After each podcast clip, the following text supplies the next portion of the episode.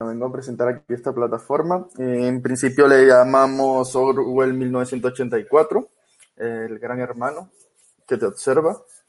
Eh, hemos tenido unos seis meses un poco, bueno, seis meses más o menos, sí, de bastante trabajo. Hemos decidido ya ir renombrarla a un nombre un poco más comercial porque, porque no sabíamos si Orwell nos iba a los, hijos de Orwell nos iban a pillar por el nombre. Entonces decimos renombrarla como si era Nancy, ¿vale? Eh, mi hijo Amay, eh, ya bueno, ya a estas alturas del año ya muchos me conoceréis. Ya saben que mi nombre, mis redes. Este, Antonio Juanilla, persona autodidacta, soy de Execops, este, soy coorganizador de Hub Madrid, Hub Barcelona, eh, por 127 eh, miembro del equipo de Flash Hunter de Hub Madrid, amante de la tecnología y defensor de la democratización de la tecnología para la mejora de la sociedad. Precisamente Nancy forma parte de ese punto número 6 de quién soy yo. Eh, bastante, que ha tenido bastante desarrollo de mi parte. Eh, mis redes, bueno, este es mi Twitter principal, mi LinkedIn y mi GitHub. En mi GitHub, bueno, voy subiendo las charlas precisamente que estoy he estado realizando este año y a veces cosillas que, que voy, en las que voy participando como tal. Bueno, aquí una imagen. Estamos siendo vigilados, eso lo sabemos. Y si no estamos siendo vigilados, nosotros mismos vigilamos a los demás. Eh, pues esto forma parte de una idea, el sistema fallido. Si continuamos desarrollando tecnología sin sabiduría e imprudencia, es posible que nuestro siervo acabe convirtiéndose en, nuestro ejecutor. Pues sí, prácticamente es el día a día de nosotros, de nuestra realidad. Estamos viendo cómo la tecnología avanza a pasos agigantados y a su vez este, también está siendo desarrollada sin control, desarrollada de forma que que realmente solo pocos tienen el control, ¿vale? Eh, pudiendo, pudiendo causarle daño a otras personas. En este caso, pues sí, eh, las, las, herramientas que se suelen utilizar eh, a nivel de investigación, pues tienen su punto positivo y su punto negativo. Y en la actualidad, en este mundo globalizado, pues existen tantas y tantas herramientas, tantas personas que desarrollan cosas y el acceso es tan, tan, tan automático, tan inmediato a esa información que los buenos pueden usarla y los malos también. Eh, aquí vamos a presentar un poco sobre la arquitectura OSIN y como un conjunto de herramientas eh, de ciberinteligencia que ya existen, porque esto no es reinventar la rueda realmente, eh, nos permiten crear conciencia social. Eh, la intención primordial de la herramienta eh, está enfocada en eso, en, en, lo social, en lo educativo y pudiéndose, pudiéndose extrapolar a otros entornos, ¿vale? Este, como mencionamos acá, las integramos en una plataforma altamente modular y automatizada que supervisa los servicios de redes sociales, incluso la dark web en tiempo real. Eh, la parte de que es manera continua, donde se fusionan datos recopilados, es lo, más, lo más potente, eh, porque es ver en vivo lo, que se está, lo que está pasando. Eh, como mencionamos, nos permite ayudar y extraer información masiva de redes sociales, pues sí, de eso trata el SOCMIN y se trata bastante el OSIN, de las fuentes abiertas, extraerla de todo tipo de redes sociales y de todo tipo de, de lugar, blog o, o foros, chat que, que haya. También va de los sitios web y de diferentes dominios. El enfoque a seguir es un poco lo que fuimos descubriendo. Este, este me ayudó, me ayudó Sergio, que era la parte realmente OSIN en su momento de todo esto. Fue el que le dio el, el modelado de, de datos y de información a toda esta a toda esta parafernalia de herramientas. Como decía él, eh, existen las fuentes, los diferentes sistemas de búsqueda. A partir de ellos se creaba el modelo de datos, se hacía un análisis de esta información, luego una interpretación de los resultados. ¿Vale? Y ya lo que se llama desarrollo de significado ya es el, el dato que, se quiere. Eh, como podemos ver eh, a nivel de OSIN, eh, nos, están los datos, la data, eh, las preguntas, ¿no? De quién, qué, cuándo y dónde, hasta el cómo. Eh, lo normal cuando queremos investigar sobre alguien o sobre algo. Eh, lo común es esto, a nivel de, para los malos, yo voy a hablar un poco de eso, del, del lado de los malos, ¿no? Yo no soy malo.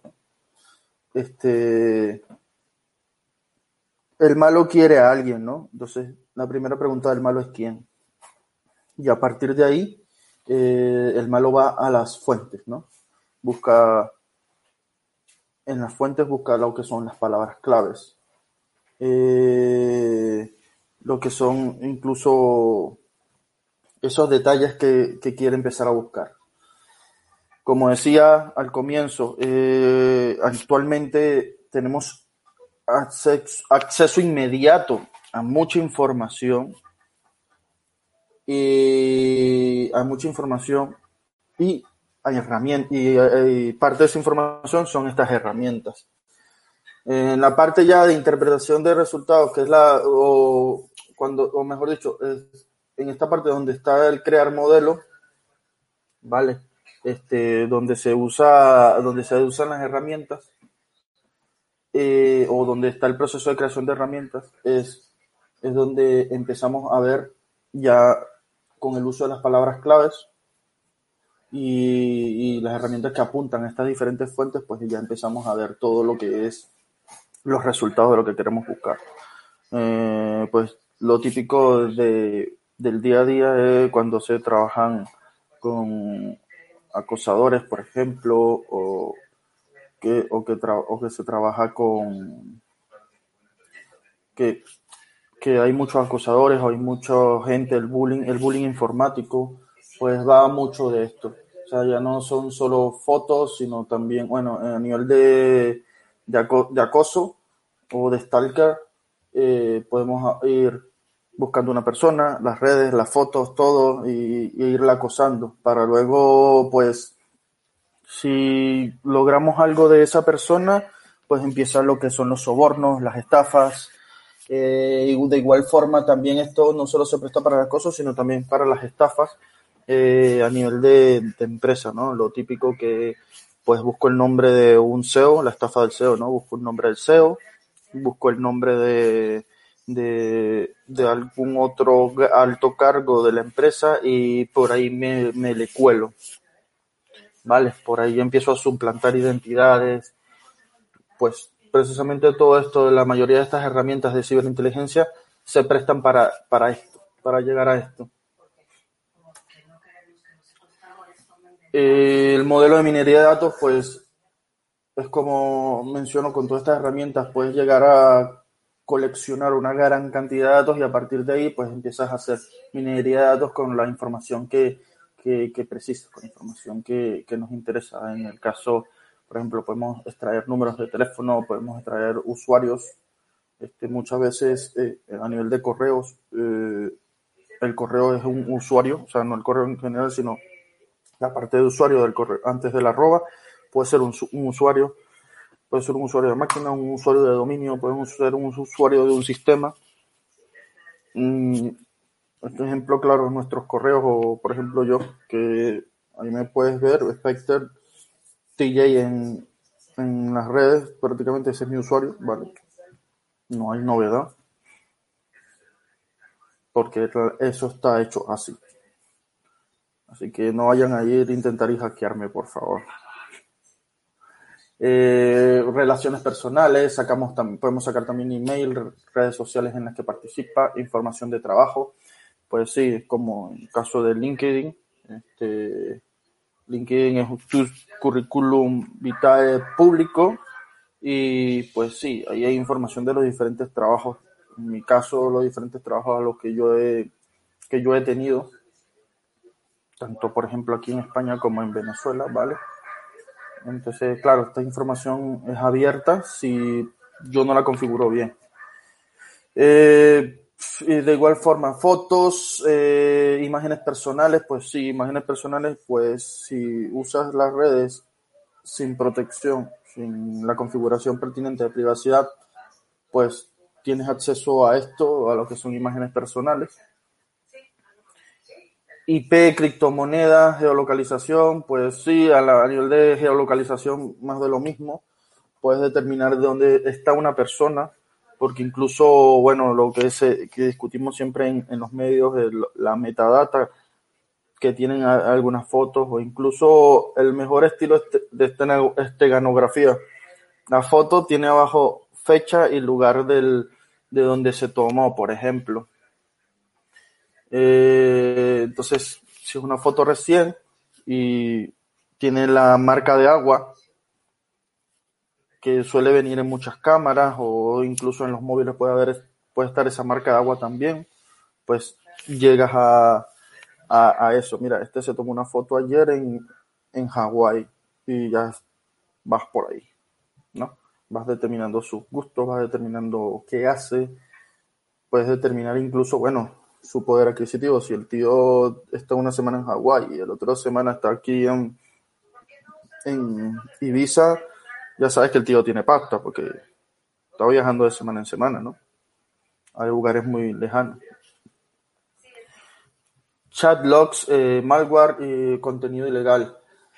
Eh, también a nivel de minería de datos, pues contamos eh, con el monitoreo activo, análisis y comparación de datos, este, alertas automatizadas en tiempo real, eh, extracción de información, pues sí, este, eh, lo, esto segundo se puede lograr fácilmente con esto primero, ¿vale?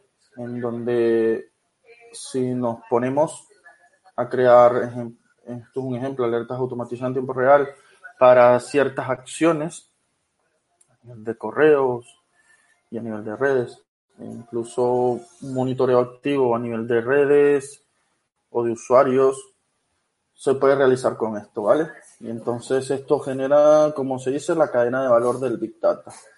Que esto lo podemos lograr bastante con esto, con lo que es el Machine Learning y la inteligencia artificial, puesto que ahora las tecnologías han avanzado tanto y se ha desarrollado tanto el tema de Machine Learning e inteligencia que nos da para eh, desarrollar este tipo de, de, de, eventos con respecto a esta información.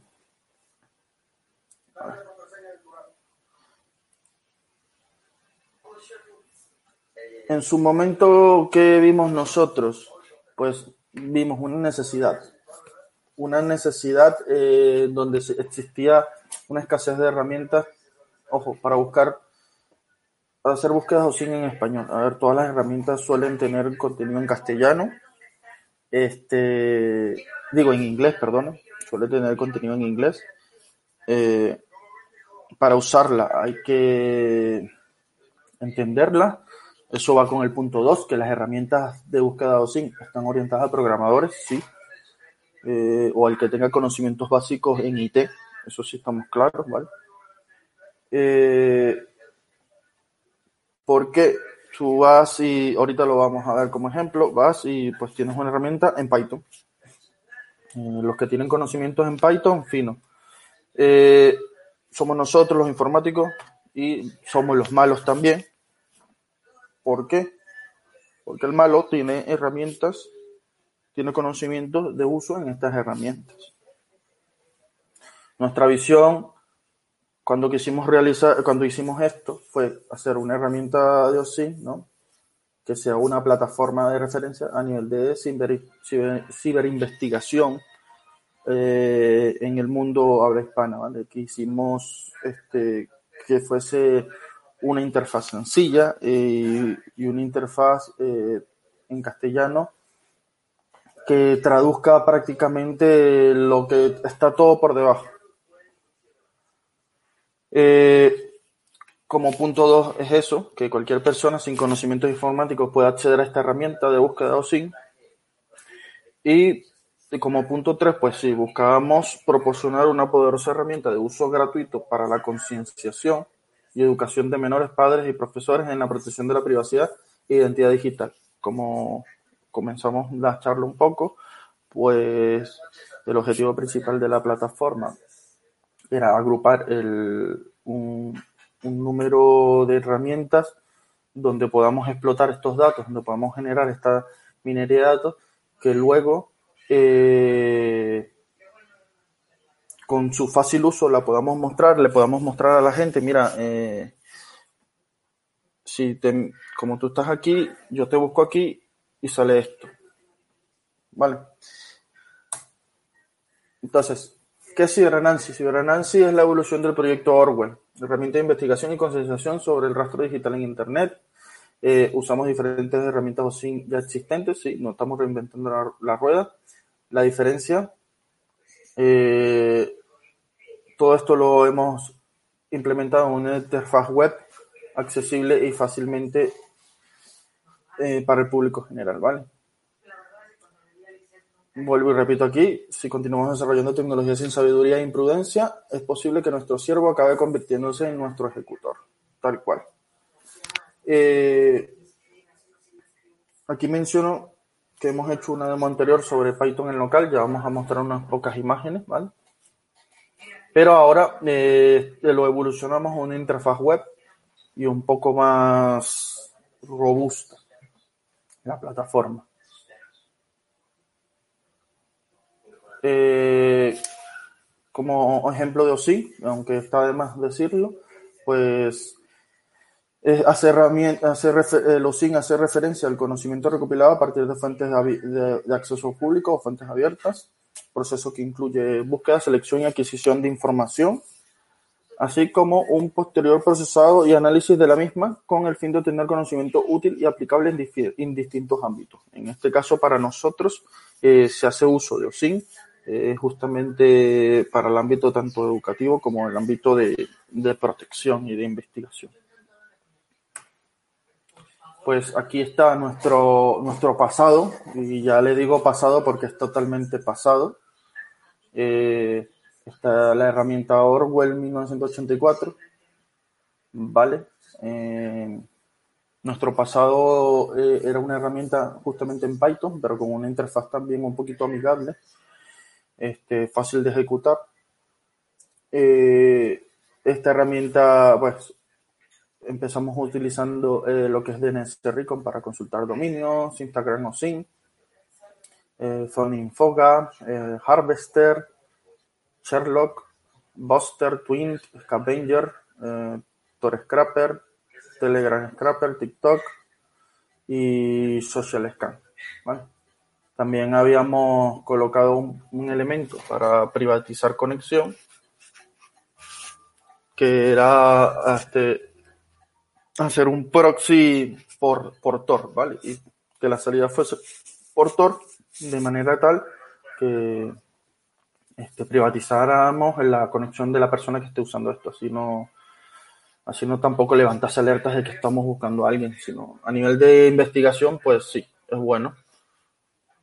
Pero claro, si se usa para el mal, como decimos, este, bueno, es, algo que se puede usar en ambos aspectos, aunque procuramos siempre que se use para el bien.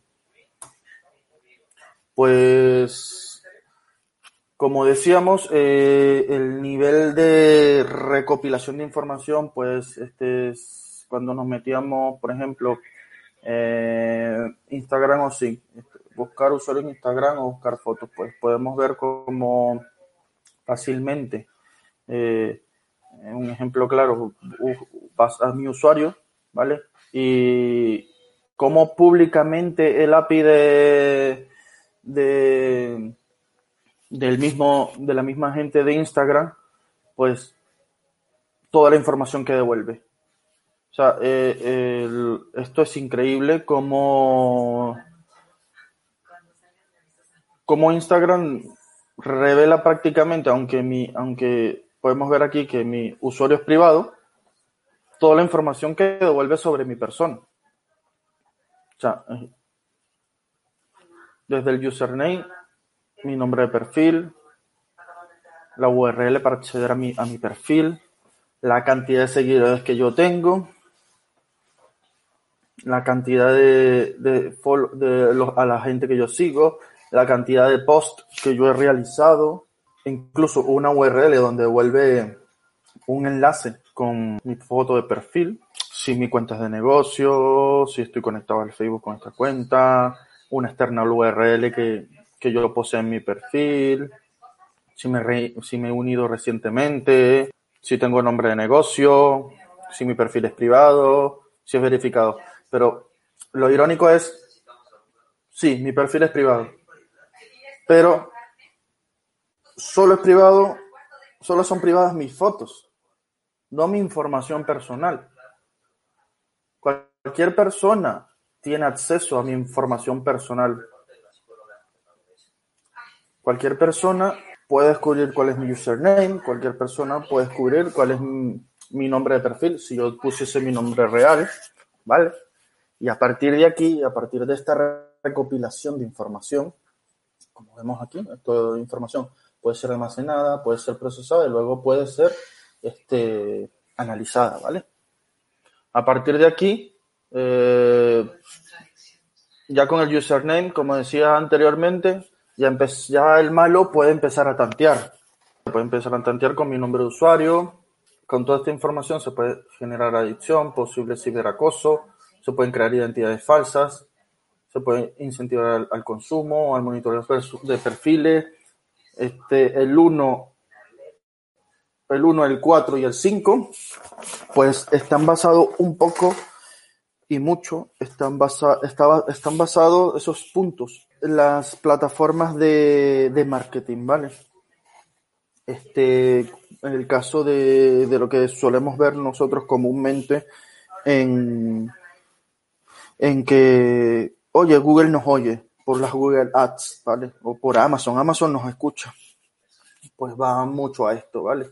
este, me salen, si yo, a partir de esta información y como mi perfil prácticamente es público, eh, todas estas empresas de, de marketing, ¿vale? Eh, pueden empezar a, a partir de mis cookies, sacar, bueno, como a este le gusta el, los juegos de, de apuestas, empiezan a salir propagandas de apuestas, por ejemplo, o empiezan a salir propagandas de, de a nivel de incitar al consumo, lo típico que te aparece. Has entrado en Amazon, has buscado cualquier cosa, lo que nos gusta a nosotros a nivel de tecnología, por ejemplo, yo el otro día que estaba buscando unas cosas para la Raspberry pues eh, buscas un par de cosillas de Raspberry Pi y pues ya empiezan las propagandas a bombardearte cositas de, de, de Raspberry Pi, pa, de Raspberry Pi 4 con esto, Raspberry Pi, muchos enlaces que te llevan directo a Amazon otra vez, o incluso, bueno, ya no te,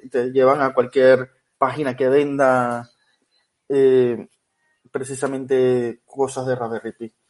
Eh, monitoreo de perfiles, pues esto es un poquito eh, lo que pasó con el tema de Cambridge Analytica, ¿vale? El perfilado de personas para luego lanzarle campañas mediáticas, ¿vale? Para, del caso de, de las elecciones muy discutidas de Estados Unidos, ¿no? Con Trump. Eh, las anteriores, no estas. ¿no? El caso muy discutido que no, que Trump ha ganado por, por el bombardeo mediático y tal, las relaciones con Cambridge Analytica, el tema con Facebook, que Facebook permitía este ese, ese bombardeo y la realización de, encuestas y todo este cosa. Pues eso, esto es la generación de perfiles eh, a base de la información pública. ¿Qué es lo que le gusta a la persona? ¿Por quién podría, posible voto? Todo esto. ¿Vale? Sin interactuar directamente con la persona, ojo.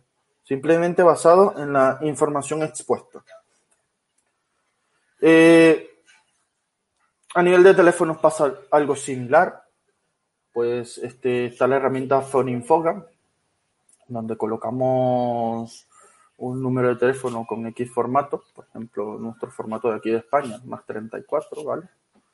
Este, pongo mi número de teléfono acá y pues con esta herramientita, paz, va corriendo, va corriendo. Aquí me da detalles. Me dice, por ejemplo, país encontrado, España. Que por cierto, como estamos viendo, este, vemos que toda esta información está en inglés. claro, son cositas sencillas y bueno, la gente dirá, pues yo sí lo entiendo. Hay otros que no entenderán mucho el inglés, ¿vale? Entonces, por ejemplo, país encontrado dice España más 34, ¿vale? Ciudad, eh, bueno, devuelve que es España. la operadora, Vodafone. Tiempo, time zone, la zona, la zona horaria, Atlántico, Canarias, Europa, Madrid, ¿vale? Este, igual, aquí abajo va. Un poquito más extenso. Vodafone España South. Tipo de línea. Esta información es precisa. Tipo de línea móvil. Pues eh, allí, ya con esto, pues ya sabemos este de dónde posiblemente eh, es el número telefónico. Por ejemplo, yo no soy Vodafone, pero claro, la primera vez que yo pillé este número de teléfono mío, porque este es el caneo mi número de teléfono, eh, yo lo pillé en Vodafone. Y ya luego me he ido cambiando de operadores. Claro, aquí está, lamentablemente sale el registro, pero ya sabemos, pero sobre todo eh, lo que nos interesa es, bueno, ya sé que es un número móvil, ya sé cómo llegarle, un, cómo llegarle a nivel de móvil, porque si tiene móvil puede tener WhatsApp. Eh, ya al tener WhatsApp, pues ya le puedo llegar al WhatsApp, ¿vale? A esa persona. Puede empezar a hacer lo típico, la campaña de ciberacoso. Mira, tengo fotos tuyas y tal. Te he pillado esto, aquello, buscando que, que, no, buscando molestar a, la persona de esta manera. Pues lo puedo pillar si tiene WhatsApp, información almacenada, procesamiento y luego de ahí sacamos cositas. Como estamos hablando, eh, precisamente son eh, fallos de privacidad, bueno, se pueden decir que son, sí, como fallos de, privacidad que vienen por defecto en las plataformas. Este, las plataformas no deberían de dar tanta información pública cuando son consultadas.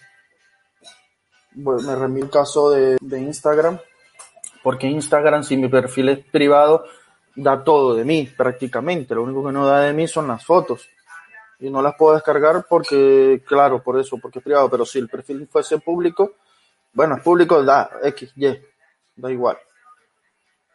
Pero yo en mi caso yo no quiero un perfil, yo no quiero un perfil, yo, yo no quiero un perfil público, yo quiero un perfil privado y que solo los que me sigan tengan acceso a mi información, porque bueno, yo a nivel personal, yo tengo configurado el Instagram de que yo acepto a, a los, o sea, tengo la aceptación a los seguidores. Entonces yo elijo a quién quiero yo que me siga. Pero eso es configurable y, y no debería ser así. O sea, eh, estas herramientas deberían de dar privacidad por defecto, ¿vale? Deberían ser elementos que se deben quitar, se pueden quitar, pueden quitar a posteriori yo debería de permitirle al usuario quitar lo que quiera quitar después de que de, de, haber creado su perfil. O sea, que el usuario se cree su perfil, bien, pero que el perfil por defecto se cree privado, que el perfil por defecto se cree con configuraciones de privacidad, como que este, te tengan que hacer una request para poder aceptar tú a un seguidor, cosas así a nivel de Instagram, eh, a nivel de Facebook de igual forma. En Facebook, pues si tú no quieres que eh, en Facebook debería de cuando te creas el perfil debería estar privatizado por completo, eh, que la gente cuando te siga pues tú aceptarlos a ellos, que tus fotos no sean públicas, sino solo solo para ti, por ejemplo, que Facebook trabaja con diferentes modos Facebook trabaja con lo de fotos públicas trabaja con eh, para amigos y, y amigos de amigos, solo amigos o solo para ti.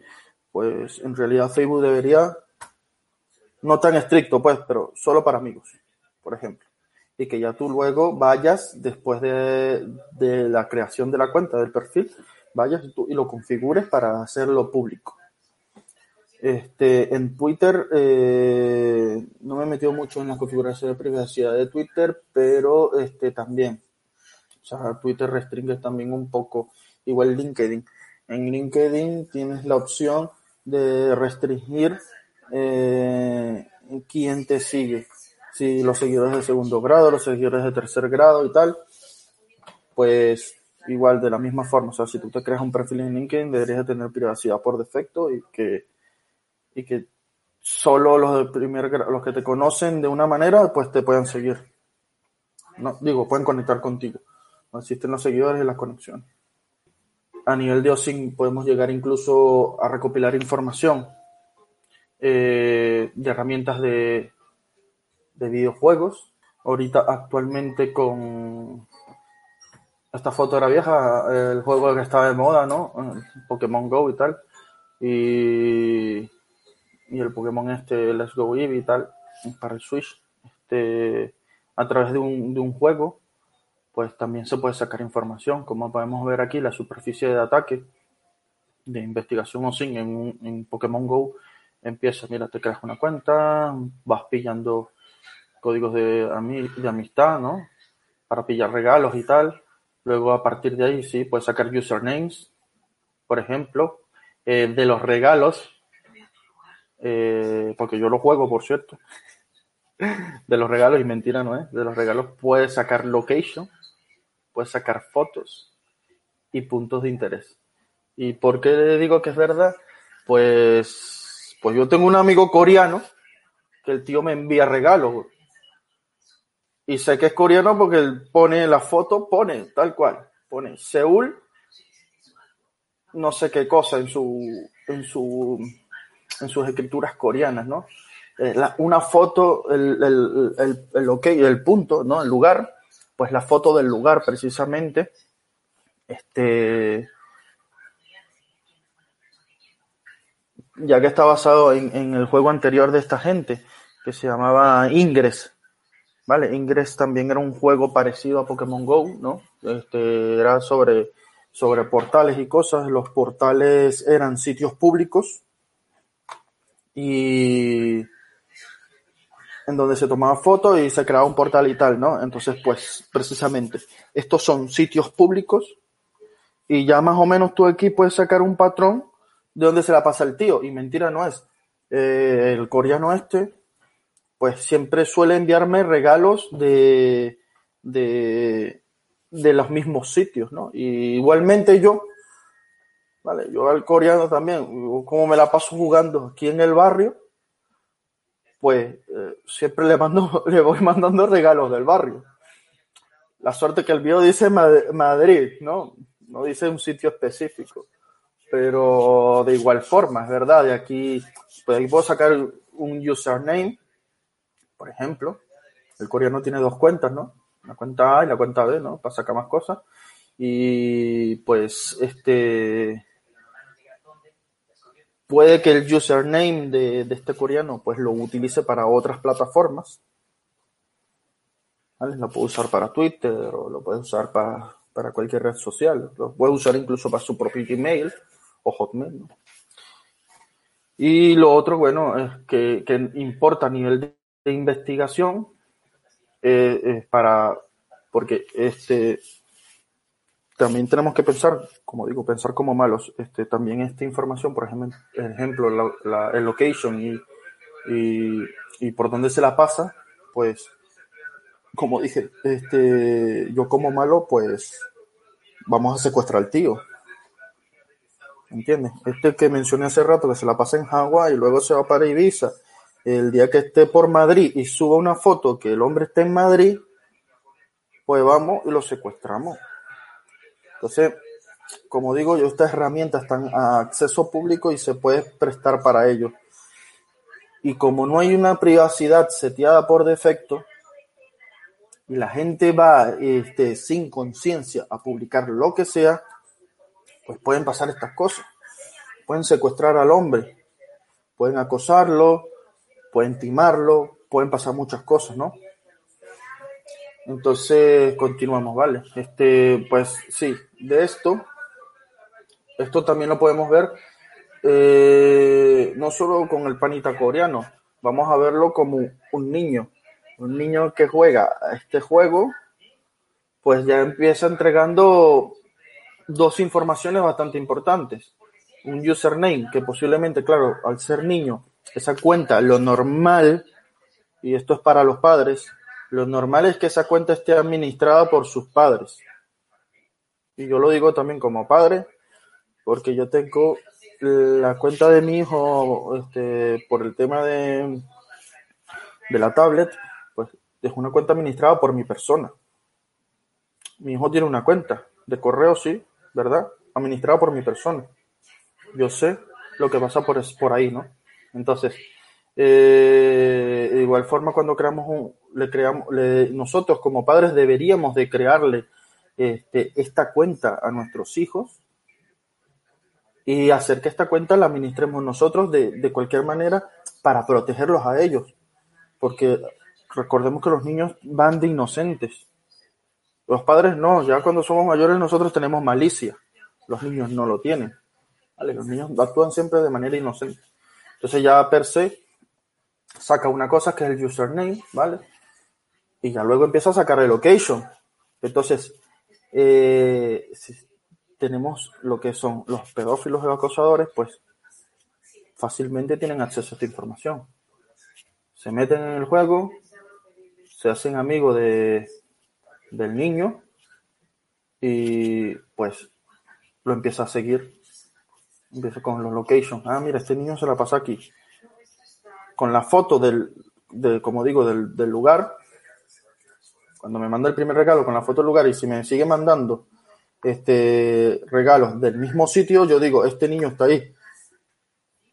Eh, buscar un poquito en internet esa foto, Google que tiene la herramienta del, Google Image, este que busca Google Image Search, ¿vale? Con, busca la foto, el Google Image Search me va a decir de dónde es esta foto y ya yo podré ir a ese sitio tranquilamente y ahí empiezo yo a, a sondear, ¿vale? Entonces, aunque sean herramientas buenas, como digo, se pueden usar para el mal, ¿vale? Lo otro es este, la afamada red que está de moda, que estaba de moda en su momento cuando presentamos esto en febrero.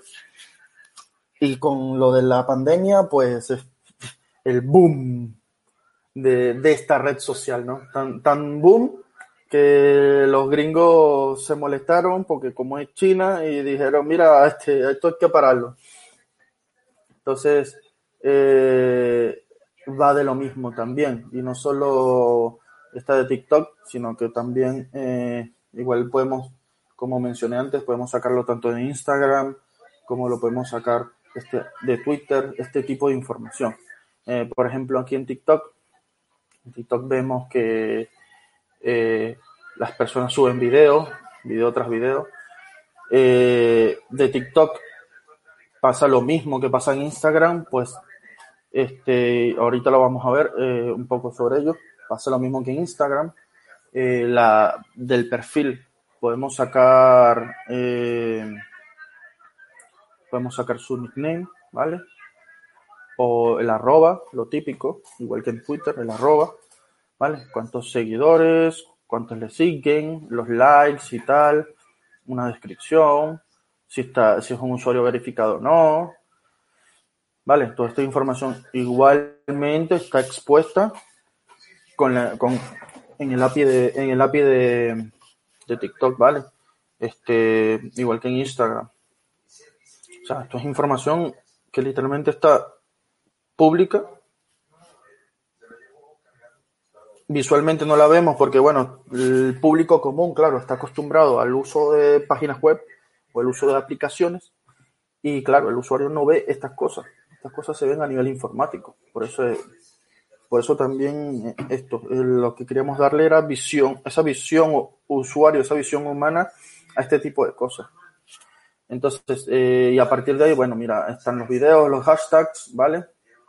La música y comentarios. De comentarios podemos sacar bastante información. Eh, de los hashtags también, lo típico. Hashtag tal, hashtag esto, hashtag aquello. Eh, a nivel de marketing y, comercio electrónico, pues sí, podemos sacar eh, el, uso, los gustos de la persona, ¿no? Si hace bastante hashtag a ciertos productos, podemos determinar qué productos utiliza. Podemos determinar, ahí podemos empezar a hacer un perfilado de información de la persona.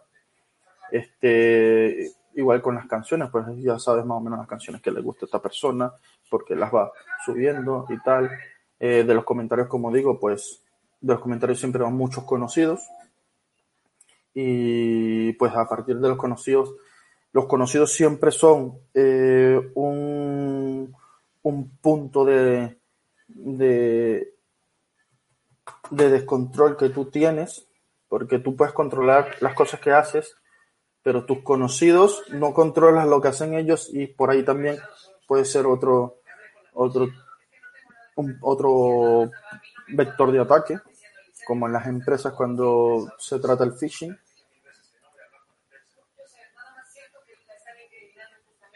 Pues mira aquí como decía aquí pues podemos sacar mira el usuario hacker o, o, o su descripción Pepito Gómez, el username. Vale, ya tenemos el arroba, ya podemos más o menos sacar, bueno, Pepito Gómez se la pasa en algo, ¿no?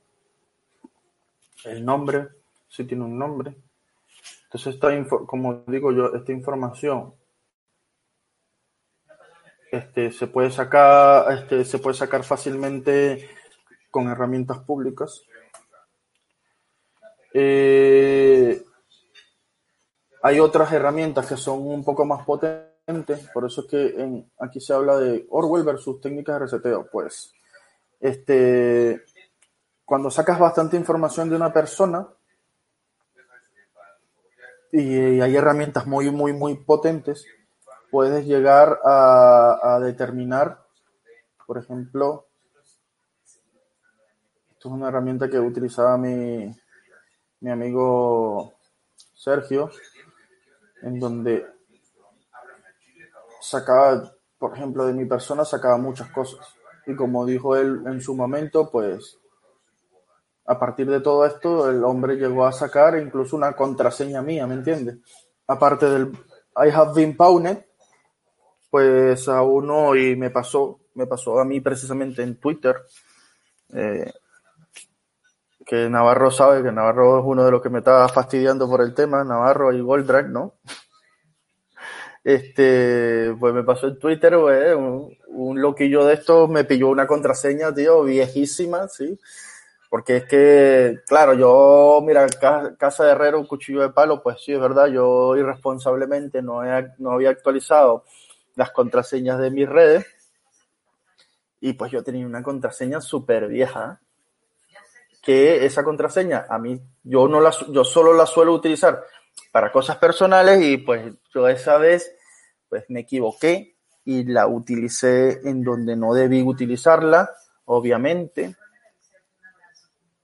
Y ya esa contraseña cae en cae en el, en el rock view de turno, ¿no? Cae en el, en el listado de contraseñas que luego eh, muchos utilizan para, para, para, para testear, ¿vale? Eh, entonces, bueno, eh, me, pillaron mi Twitter y tal. Eh, me pusieron fotos cachondas ahí. Lo menos mal que yo me di cuenta a tiempo. Porque fue instantáneo. O sea, es que el, el tío fue tan salvaje que apenas entró, publicó 20 fotos, me cambió el nombre de perfil, me cambió el nombre de usuario y me cambió la imagen de perfil. O sea, súper violento. El tío en 11 minutos, justamente en 11 minutos, que fue lo que tardé yo en darme cuenta de que se habían metido. Leía el correo, se te metieron de, de, de, este sitio y yo, epa, esto no va. Agarré, me metí yo, mientras reseteaba yo la contraseña, pues el bicho ya había publicado ya. Súper violento el, el, loquillo este, ¿no? Eh, recuperé yo mi contraseña, recuperé yo mi cuenta. Y bueno, precisamente de esto va Eh, si pensamos como malos y empezamos a recopilar información de alguien, eh, podemos llegar a quitarle sus cuentas, ¿no? Este, como aparece aquí, a partir del número de teléfono podemos relacionar cosas. Eh, a partir del número de teléfono podemos relacionar cuentas de Skype, podemos relacionar la cuenta de Telegram. Este, si nosotros tenemos la cuenta de teléfono relacionada con la cuenta de Telegram, este, precisamente por ahí también te pueden pillar. Si tienes tu número de teléfono público, este, en algún sitio, pues precisamente eso. Y bueno, hay herramientas súper tochas que, que, suelen llegar a este nivel de violencia.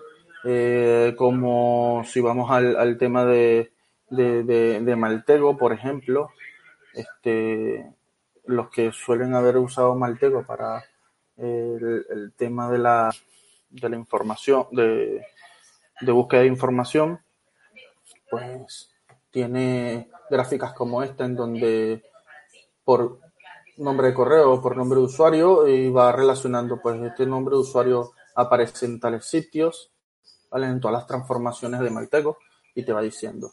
Este, y a partir de ahí, bueno, va sacando cosas. O sea, eh, es que, como repito, la información que está pública y no que esté pública por la persona, sino por las plataformas que permiten esa parte pública, eh, puede, puede llegar a malas manos, ¿vale? Como sale aquí, mira, por ejemplo, eh, a nivel de LinkedIn, aquí me pilla, ¿eh? Antonio Juanilla, Spectre, Occupation, Computer Network Security, Location, Madrid, por ejemplo, mi URL de, de, LinkedIn. Country, Address, ¿ah? Madrid, por ejemplo. Tumblr, aquí una cuenta de Tumblr que veto saber que yo ni me acuerdo si yo tenía la fucking cuenta de Tumblr. Bueno, una cosa que ahora entro yo para probar y bueno, ya se quedó ahí. Este, mira, Facebook ID, Tony. Tony Juanilla, Facebook ID, toda esta información, como digo yo, es información que está pública, que se puede hacer con las herramientas pertinentes. A partir de ahí, pues, podemos llegar a todo esto como dice nuestra gráfica, location, si son cuentas verificadas, correos, números de teléfono, todo esto llega al hacker. Eh, si tenemos cuentas de Twitter relacionadas, una cuenta con otra, si está LinkedIn relacionado con Twitter, todo eso ya empieza a, con esto empezamos a crear un perfilado, lo podemos usar para crear un perfilado y, y, y bueno, campañas de marketing a muerte. Y luego, o si no, pues este, para el mal, buscarle y pillarle las cuentas a la persona, ¿no? Para poderla o estafar, poderla este, acosar, todo eso, o secuestrarla, pues. Eh, aquí, claro, aquí en España no se habla mucho de ello, pero si nos vamos a países como los países de Latinoamérica, en donde ese es el, el día a día, imagínate que, que los malos tuviesen acceso 100% a este tipo de información, pues ya te pillan y, van a por ti, ¿sabes? So, son casos reales de Latinoamérica. Pues este, esta imagen demuestra un poco lo que era Orwell y ya luego, pues esto se ha transformado, ¿vale?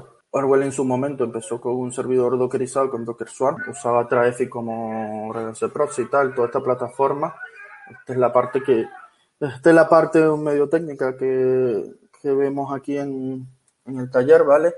A partir de ahí, pues, eh, tenemos el stack de información de Grafana y otro tipo de servidores, ¿vale? Lo tenemos agrupado en un sitio. Luego en otro sitio tenemos los servicios web, ¿no? Que podemos tener en una plataforma. Y nada, todo conectado a internet y a chutar para arriba. Eh, detrás de todo ello, ¿no? Están los diferentes stacks de OSIN, ¿vale?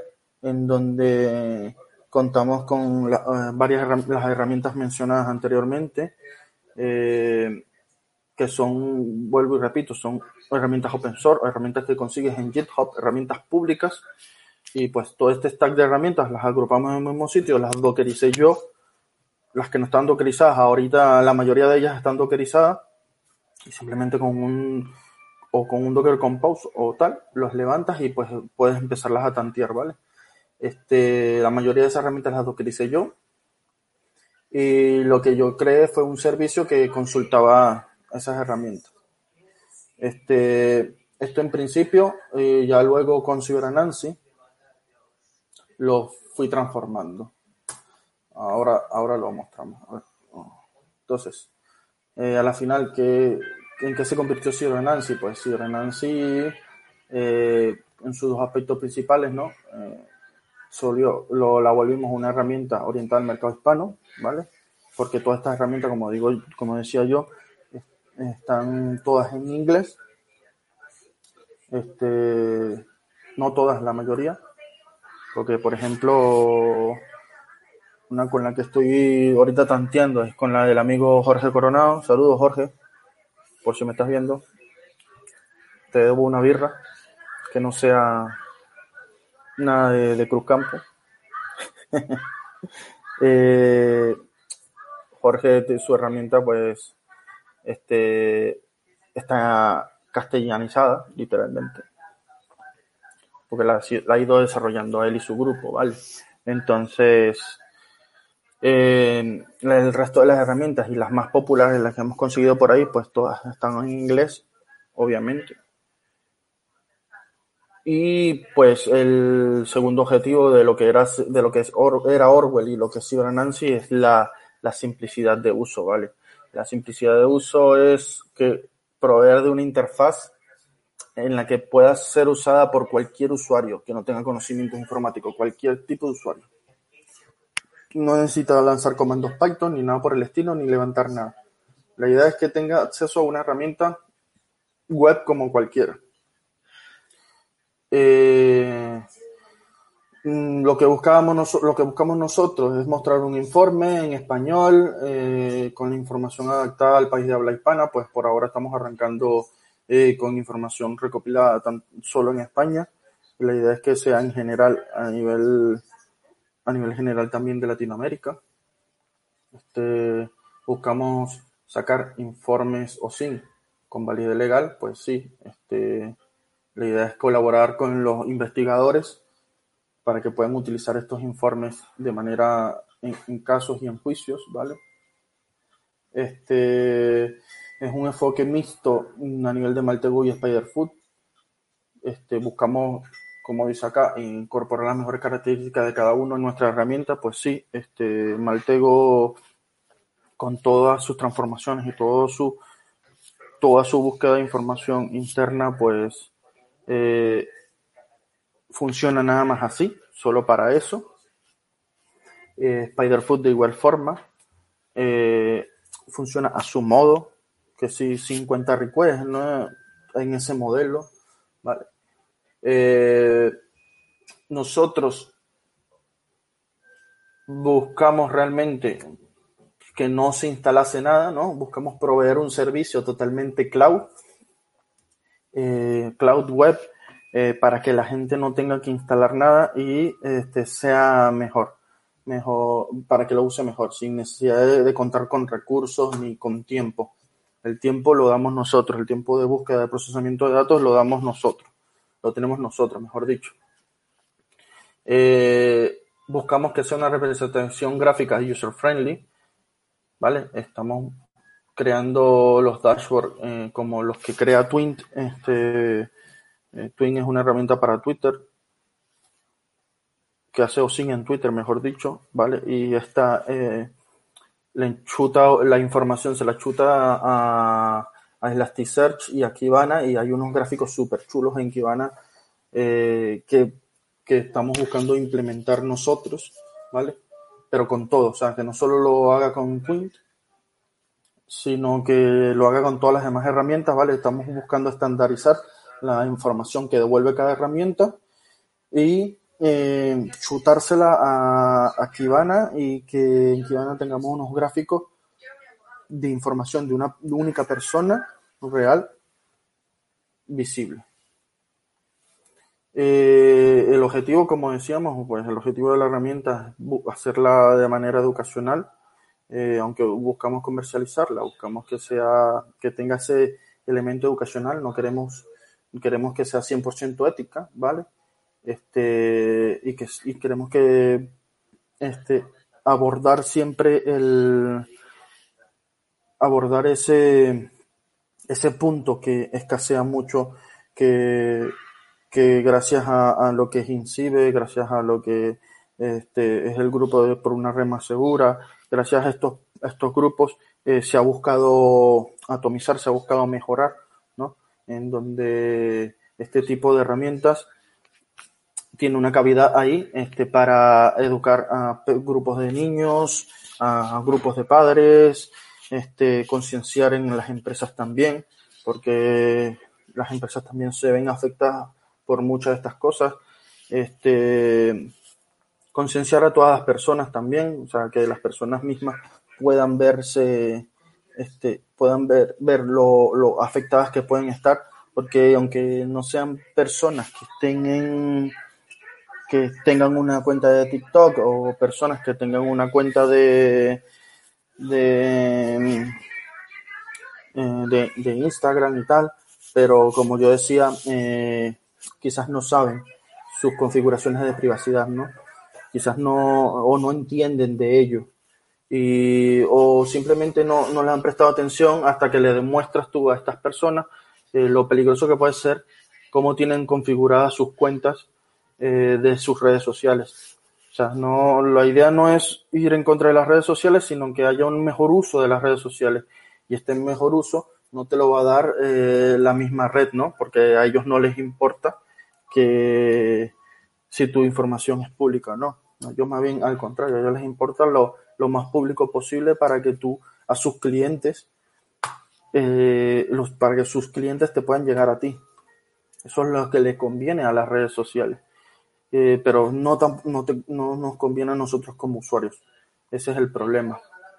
Entonces, eh, nosotros como usuarios, eh, nos, como labor de usuarios, nos toca educar a esos proveedores de servicios a que nos traten de una mejor manera, de una manera diferente. Entonces, pues sí, esto es lo que busca la herramienta. Nuestra herramienta busca educar y colaborar y ayudar en, los diferentes aspectos de OSIM eh, para ello. Aquí, como dice, demo time.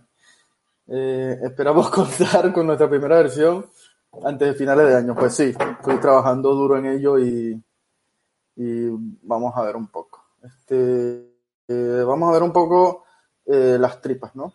Agarré, me monté un, Kubernetes, ¿vale? Nuestra evolución primordial fue a nivel de infraestructura. Eh, nuestra evolución primordial fue pasar de Docker Swarm, ¿vale? A Kubernetes para gestionar mejor tanto los futuros usuarios que vayamos a tener como gestionar mejor la plataforma. ¿Por qué? Porque a nivel de Kubernetes, pues puedo tratar el acceso de los usuarios tanto por dominio como por namespace y, y a partir de allí, puedes hacer cositas. Todo esto lo, más allá de haberlo dockerizado, todo esto lo, lo kuberneticé, ¿vale? Si está kubernetizado, eh, estas son las herramientas de Instagram Search, las herramientas con las que he contado, ¿vale? En principio, pues eh, la acción principal para volver la web, pues ha sido crear un pequeño API endpoint eh, en Flask, ¿vale? Un pequeño API endpoint en donde luego ya por debajo invoco invoco a, al Python de cada herramienta, ¿vale? Y, y, luego la información la volvemos un la volvemos un JSON. Y este JSON, bueno, lo leemos y lo devolvemos al front. Ya el front es el que va procesando toda esta información con la que estamos trabajando. En este caso aquí podemos ver el de eh, el, el DNS READ, ¿vale? Eh, por temas de por temas de que cuando lo lleguemos lo llegásemos a comercializar no no use obviamente directamente el nombre de la, de la herramienta, ¿vale? Este pues yo le puse aquí domain search. Eh, Esto es una API pura y dura, búsqueda de dominio, eh, le paso el dominio y listo. Y ejecute la herramienta. Esto no es mucho del siglo XXI, ¿vale? Aquí está el lens cargando todavía. Ah, esperemos que, que cargue. Vale. Lo otro fue crear una interfaz web, obviamente, como decíamos, user friendly amigable. Este, está desarrollando una plataforma que la tecnología está Progress Web Application, Progressive Web Application, ¿vale? En la que puedes instalar. Eh, estamos trabajando con los dos para poder dejar información almacenada en, en backend y que y se puede utilizar de manera offline. Aquí podemos entrar, user admin, contraseña admin. Bienvenido a Nancy, ¿vale? Este, si vamos a ver lo que estuvimos hablando ahora, si vamos a, aquí podemos ir viendo las diferentes herramientas que he estado disponibilizando, ¿vale? Lo que decía, ¿vale? Ya esto no es pantalla negra, ya no es este, ya no necesita, la persona ya no necesita eh, ejecutar el Python que hay por debajo, simplemente busca un username, en caso el mío, ¿no? Y ahí tenemos la información. Como decía, esto, ojo, lo estamos trabajando, por eso decimos que queremos una versión final a finales de año. Este, como podemos ver, mira, aquí ya podemos sacar de una vez, eh, ya tengo username. Ojo, claramente, ni siquiera, volvemos a lo mismo, no es pantalla negra. Esto está claro en una web. Eh, nombre de perfil, TJ, eh, la URL, que es lo que decía yo. Mira, si vamos aquí, la información es real y verídica. Cargando Instagram, TJ, nos va a decir los followers, los, los, que, los que yo estoy siguiendo, ¿vale? La cantidad de post que yo tengo, que yo tengo en la bio. Esta es la URL de mi foto. Sigue cargando, pero aquí arriba creo que podemos ver un poco la información, ¿no? Por lo menos dice que está cargando mi perfil. Si es una cuenta comercial o no, si estoy conectado al Facebook, la, mi URL externa, esta es mi URL de mi GitHub que yo tengo ahí en, en mi perfil de Instagram. Este, si estoy recientemente unido o nombre comercial, si mi perfil es privado o está verificado, ¿vale? Entonces, si vamos, vamos con otro usuario que también podemos ver aquí tranquilamente, mira, esto carga en 0, este, también información sobre otros usuarios, ¿vale? Nos pasa también eh, el tema de TikTok. nuestro propio nombre no, no está funcionando. Me encanta. Estos son los bugs en vivo que suelen aparecer. Por ejemplo, en TikTok pasa lo mismo. Lo que tenemos aquí, lo que es el user ID, el nickname de la persona, que el nickname puede ser el nombre propio de la persona, ¿vale? Eh, si tiene una bio puesta, el user, volvemos a lo, a lo que comentábamos ya con el user. Yo puedo sacar, eh, miren como este user, AJSJ1812, ¿no? En Instagram tenemos lo mismo. Si vamos a los username, pues bueno, precisamente con los username podemos ir sacando, eh, podemos ir de, saltar de una red a otra y, buscar usuarios, ¿vale? Este, a nivel de dominios, pues similar. Si buscamos información sobre dominios, a partir de aquí podemos sacar direcciones IP, podemos sacar, este, por ejemplo, esto, dominio que lo estoy llevando yo, que es el tema de CRC, por ejemplo, yo lo tengo montado en Cloudflare, porque yo uso Cloudflare precisamente como domains, como DNS y lo uso también como WAF. Aquí podemos sacar información interesante, porque, por ejemplo, eh, tengo correos en Soho, mi, mi dominio de usuario Nancy pues está en lo tengo aquí como DNS, lo tengo el, el de el de Cloudflare. Si yo, si el DNS estuviese, por ejemplo, registrado en plan directamente con, en mi, si yo tuviera un servidor DNS con el que yo pongo el DNS de mi empresa, pues ya, ya por ahí podemos pillar direcciones IP públicas, ¿vale? Que luego nos sirven para atacar o sacar información al respecto. Todo, toda esta información, eh, pues está pública. Lo podemos acceder con herramientas que están a la mano de cualquier persona y lo que buscábamos nosotros era simplificar esto eh, una interfaz en la que pueda actuar cualquier usuario, porque cualquier usuario le puede decir, mete un dominio aquí y busca. ¿Vale? Entonces, como pueden ver, es simplificado totalmente. el lanzamiento de comandos lo he simplificado totalmente a una interfaz sencilla en donde busca y devuelve información. La siguiente fase que queríamos nosotros, que queremos nosotros desarrollar, este, a nivel de todo esto, pues ya es el procesado de toda esta información. Eh, como decía, llevarlo a Elasticsearch, eh, eh que van al LK Stack, Stack, ¿vale? Llevarlo allí y empezar a realizar dashboards en los que en los que podemos, y, ah, bueno, aparte de realizar los dashboards y exponer la información pública con los dashboards, ¿vale? Que la gente pueda ver también esos datos relevantes. Eh, la siguiente fase de nosotros ya sería lo que es la monitorización activa continua.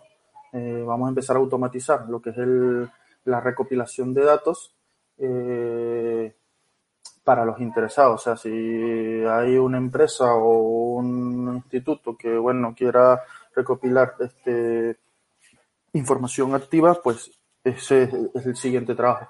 Eh, vamos a automatizar ese, escaneo activo totalmente para ir cuando lo enchufemos a la y Kibana también se pueda ver la evolución de los datos. Lo bueno que tiene este, este, este, este tipo de herramientas, este tipo de stack tecnológico, es que ya luego cuando en los dashboards eh, podemos ver la evolución de los datos, podemos ver eh, los posts los post diarios que realiza una persona, los retweets, este, si hace muchos retweets, los likes, eh, cuántos likes ha ejecutado, toda esta información, lamentablemente está pública. Esto realmente, el trabajo real ha sido dockerizar y kubernetizar las herramientas, ¿vale? este, de manera de que las, de, para poderlas unificar y poderlas trabajar juntas. Yo a nivel personal utilicé Istio en, en, Kubernetes precisamente para securizar las comunicaciones y securizar, este, llevar la entrada de información, o sea, la información segura, es segura de punto a punto, ¿vale? Todo lo, lo, lo gestiono yo, todos los pods, todo lo, el tema el tema técnico todo se gestiona por HTTPS, ¿vale? Por ese, con certificado SSL. Toda la comunicación va por 443. Le he integrado incluso mi, mi propio tema sobre SonarQube para poder tener mi ciclo de DevOps montado. Yo todas estas herramientas las compilo, como digo yo, las dockericé, las que no están dockerizadas y, y si no les, les, extendí eh, la, dockerización, me refiero a eso, era que la herramienta puede venir ya dockerizada, pero como yo ahora les metí este, este API endpoint, ¿vale? Eh, creé mi propio Docker, ¿vale? todo esto lo compilo, lo, lo, construyo, mejor dicho, un Docker build, lo hago con Azure DevOps. Todo lo que es la, la CI, cada vez que hago un pull request, me, me va a Azure DevOps y me, y me compila como podemos ver aquí, cada vez que todo esto está con un ciclo SecDevOps perfectamente bien bonito. Aquí van compilándose las, diferentes herramientas. Cada vez que hago un, pull, un, un commit, hago una build nueva de una imagen y, la, y ya la voy probando. Luego ya lo que hago es el, a nivel de Kubernetes, como ya tengo la, la herramienta ya aquí kubernetizada, ya he creado yo mi propio deployment, aquí voy su imagen, todo esto, todo este tema lo, lo tengo ya kubernetizado y como digo yo, luego ya, luego me voy yo al Kubernetes y lo despliego. Aquí tengo, por ejemplo, el demo, que es lo que estábamos viendo ahorita, lo, lo tengo desplegado, eh, todo bien bonito con Docker, eh, le hago seguimiento a, a, a, todos los servicios, le hago seguimiento con Jigger. Y pues este pues por aquí tenemos una base de datos también en la que buscamos almacenar información. Y nada, y tenemos el sonar aquí para cumplir un poquito con calidad y con todo el ciclo de DevOps. Y luego, eh, aparte, eh, todo esto es súper sencillo, como digo, súper sencillo montar, más no trabajarlo. Eh, entonces, eh, ya con esto, puedo decir que ya terminé un poquito lo que es el demo y el resumen de, de, de recopilar información con, con, nuestra herramienta, ¿vale? Este, repito, con, por ahora podemos entrar aquí.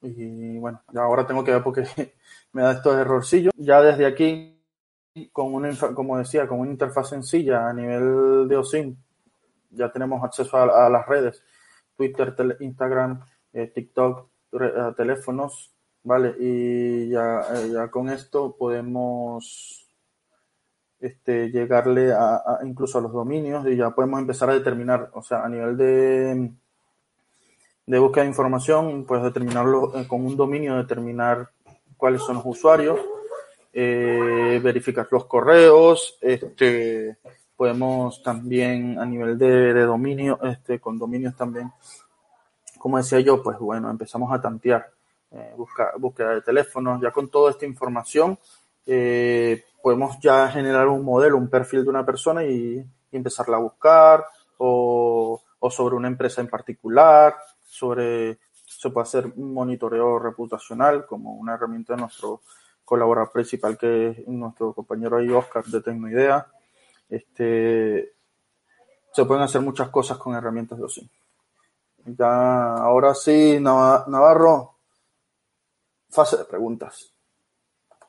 Una charla nos has dado, ¿no?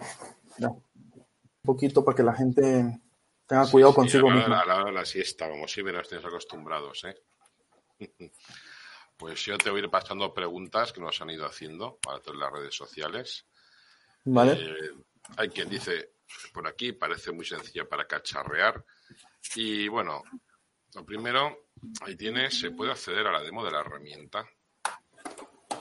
Sí, sí, sí, sí, precisamente estamos dejando, yo estoy en constante revisión y estamos dejando de manera de manera pública la demo. Este, pronto le vamos a pasar, este, bueno, a los interesados un enlace, vas a liberar la herramienta. No, no voy a, para ti no hay liberación de herramienta. para ti no. Cámbiate el nick y, y, y caigo.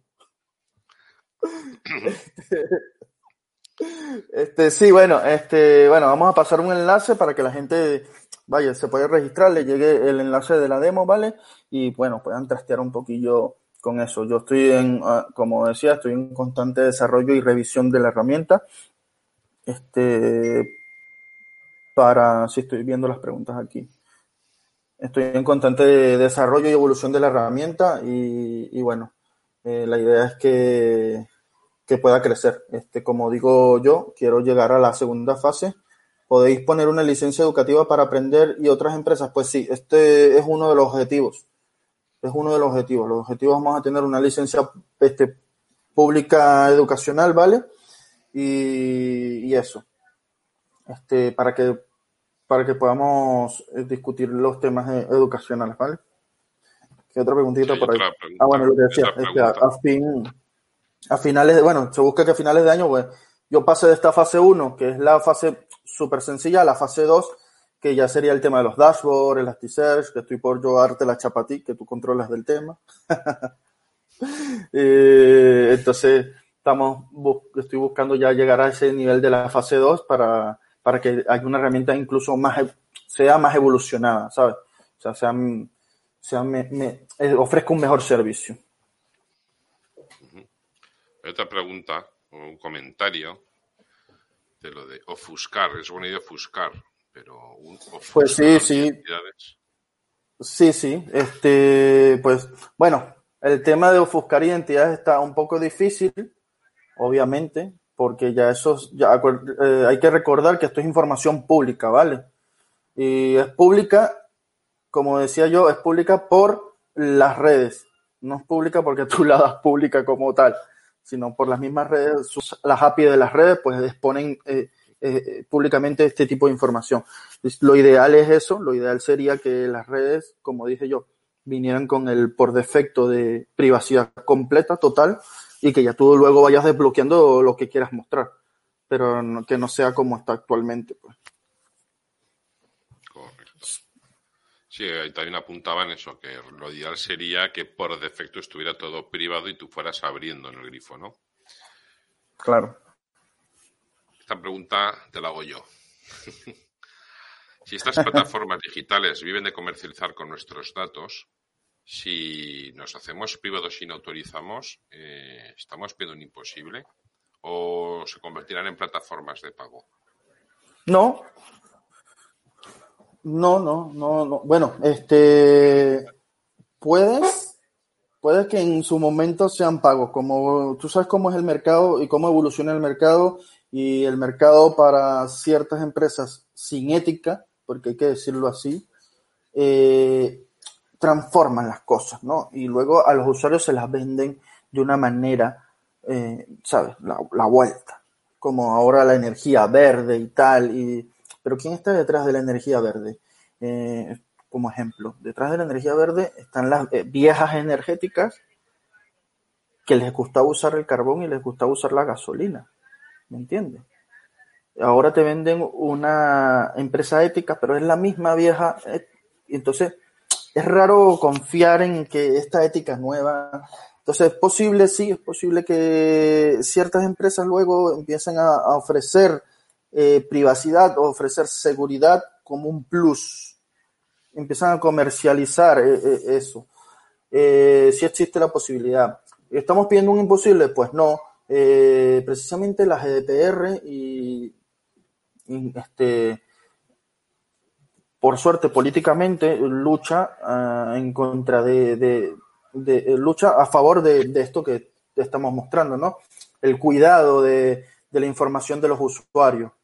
Que sí, hay que impulsar y hay que buscar que a nivel de, de la gente se movilice más el tema, para, buscar ese imposible, y buscar de que realmente haya seguridad por defecto, que la seguridad, ¿sabes? Security by default, como la, la revista, que haya seguridad por defecto, no que haya seguridad porque, no, bueno, me hackearon y tú, y obviamente la red es culpable porque la red expuso tus datos, tío. No, no solo que te hayan hackeado por culpa tuya misma o, no, sino lo que te digo. O sea, eh, cuando nosotros empezamos a desarrollar esta herramienta, este, nos dimos cuenta bastante de que podías llegar al punto de hackear a alguien, simplemente buscando información de esa persona con fuentes abiertas. Ya está.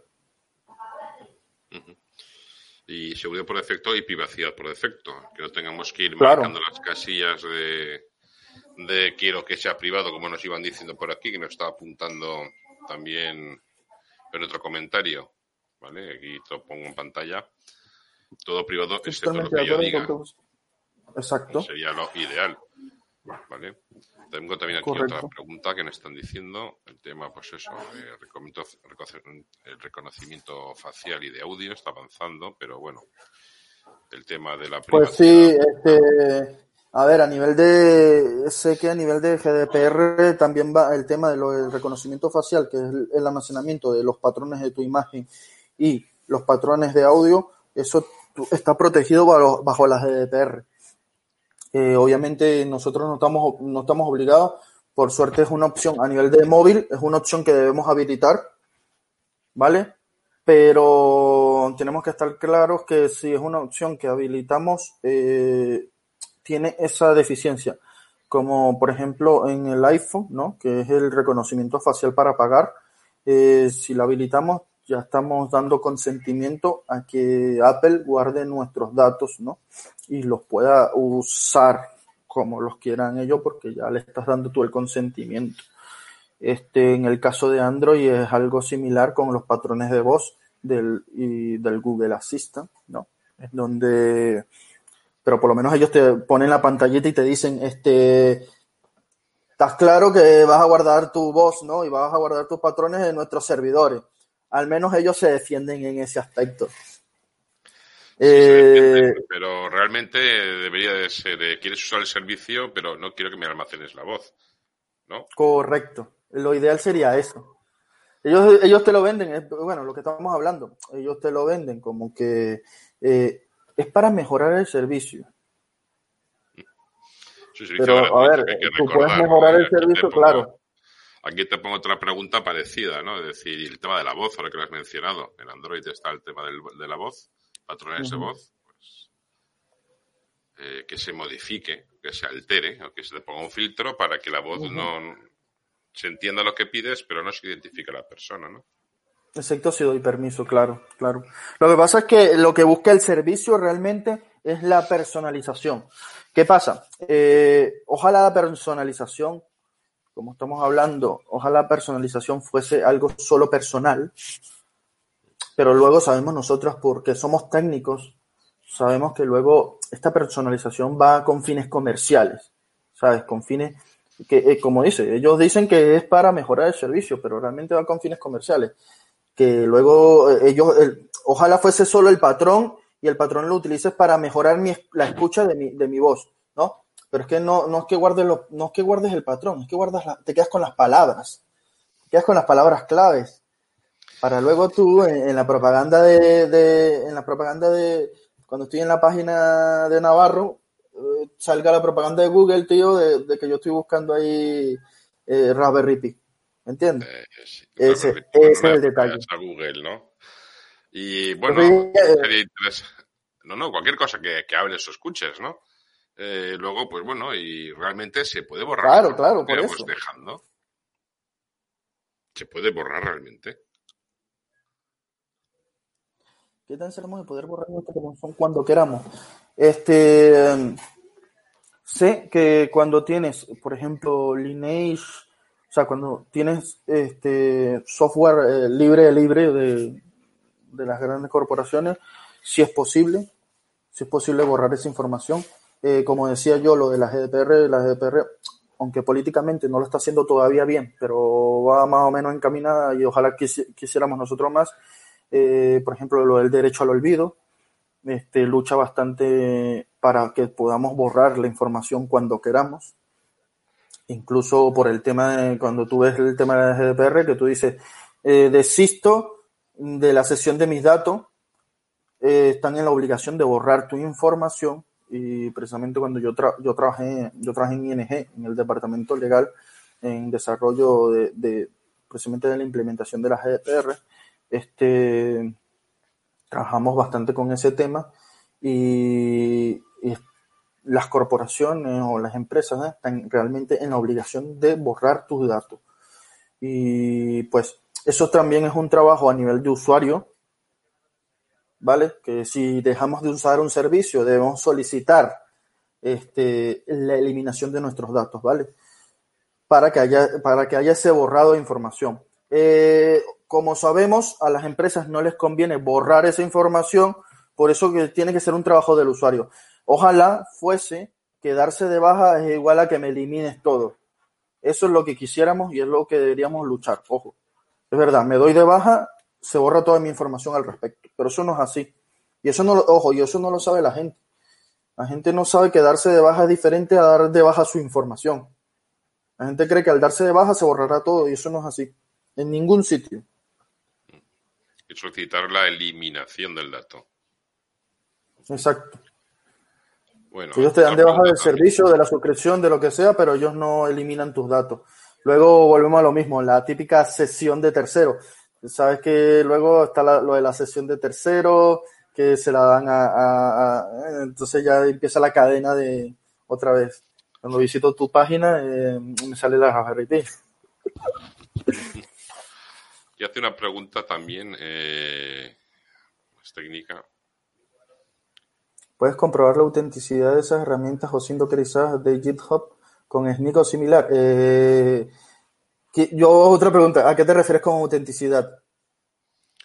porque es que, o sea, las herramientas son herramientas Python que el mismo desarrollador o los colaboradores del desarrollador en GitHub eh, lo que hacen es crear el Dockerfile y las dockerizan, ¿vale?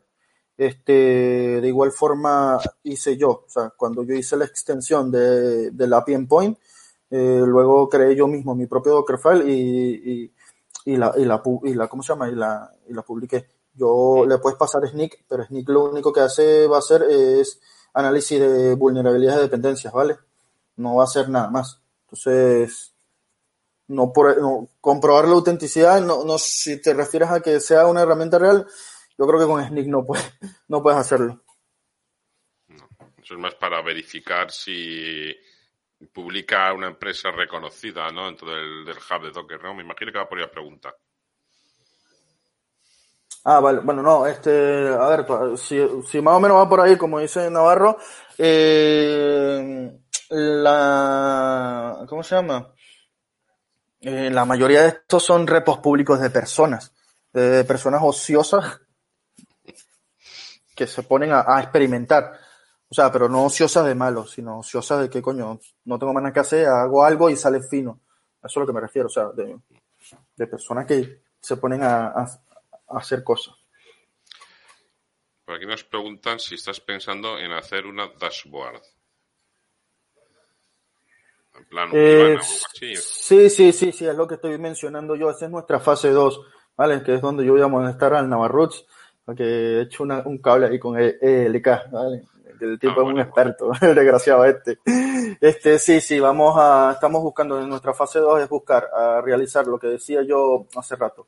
Eh, estamos buscando eh, enchufar todos estos datos que estamos, que buscamos a través de, de, las, de las distintas herramientas, ¿vale?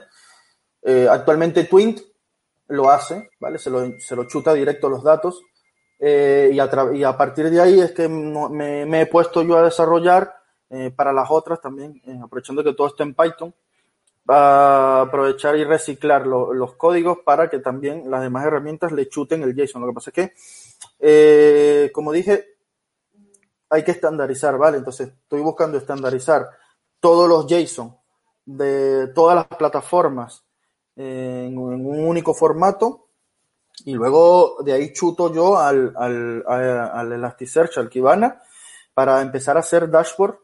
Eh, bueno, y tendríamos ya los dashboard por defecto. Ya después cada cliente eh, que nos solicite algún tipo de servicio, ya ahí se le adaptan unos dashboards específicos de, para, para lo que quiera hacer.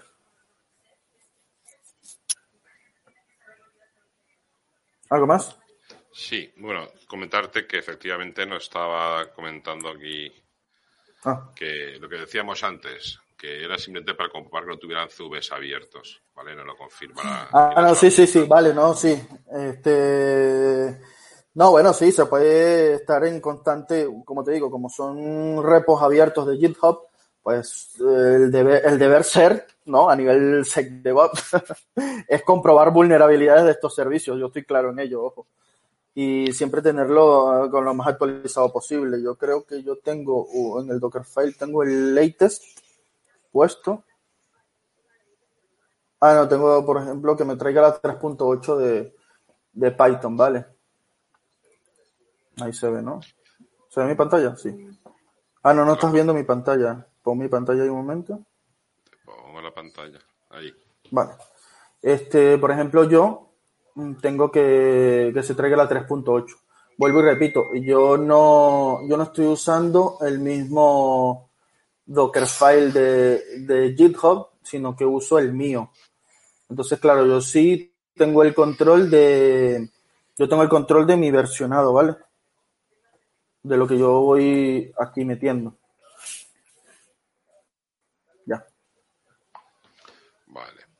Eh, nos insisten, ¿qué plataforma? ¿Se te ha ocurrido alguna cosa o qué? Para hacer el dashboard, ¿qué plataforma? Eh, coño, sí, Kibana, Kibana para sacar los dashboards. Pero... cogemos datos, ¿no? Registros y a dibujar, ¿no? Sí, sí, sí, Kibana, Kibana, Kibana. Por ahora Kibana. Kibana que es donde estoy un poquito más metido, porque no sé que con Grafana también le puedo sacar, Pero no, ahorita estoy con Kibana un poquito más.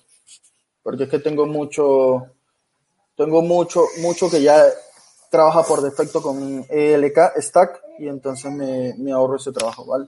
Pues Antonio Juanilla Specter, un placer tenerte otra vez por aquí, por Juani. Para mí es todo un placer. Ojo, yo no lo agradecido a la organización, ¿eh? Gracias a la organización. Este, muchas gracias porque, a ver, yo he asistido a la Honey, he asistido ya estos últimos tres años. Este año he asistido virtualmente, lamentablemente, ¿no? Y esa es una de las con que por lo menos tenemos cerca aquí de Madrid y es muy buena. Este, agradezco a la organización, conozco a varios de la organización este, muy majos, muy majos que son. Y pues eso, eh, gracias por el apoyo también y que nos ayuden a esto, a la difusión del conocimiento y que nos permita enseñar este tipo de, de cosas, ¿vale?